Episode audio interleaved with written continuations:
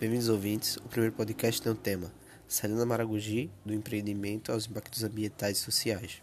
Nesse podcast falarei sobre a situação do Salinas Maragogi, pois é um empreendimento que fica às margens da foz do rio Maragogi, que é considerado uma área de proteção permanente. De acordo com o novo Código Florestal, especificamente no artigo 2, segundo parágrafo, do segundo inciso, referente aos rios como APPs.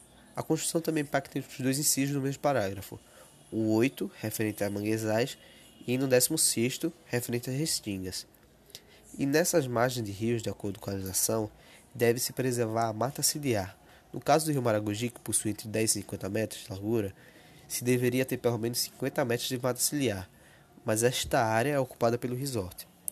Porém, ao consultar o Código Ambiental do município de Maragogi, para até a construção do resort, foi necessário o licenciamento ambiental, que calculou os riscos ambientais da construção. O licenciamento pode ser feito mediante emissão de algumas outras licenças, destacando: primeira, licença prévia, referente à fase preliminar do planejamento do empreendimento ou atividade.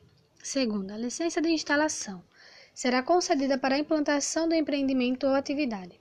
Terceira, licença de operação, é dada para a operação da atividade ou empreendimento após a verificação do efetivo cumprimento das exigências constantes das leis anteriores.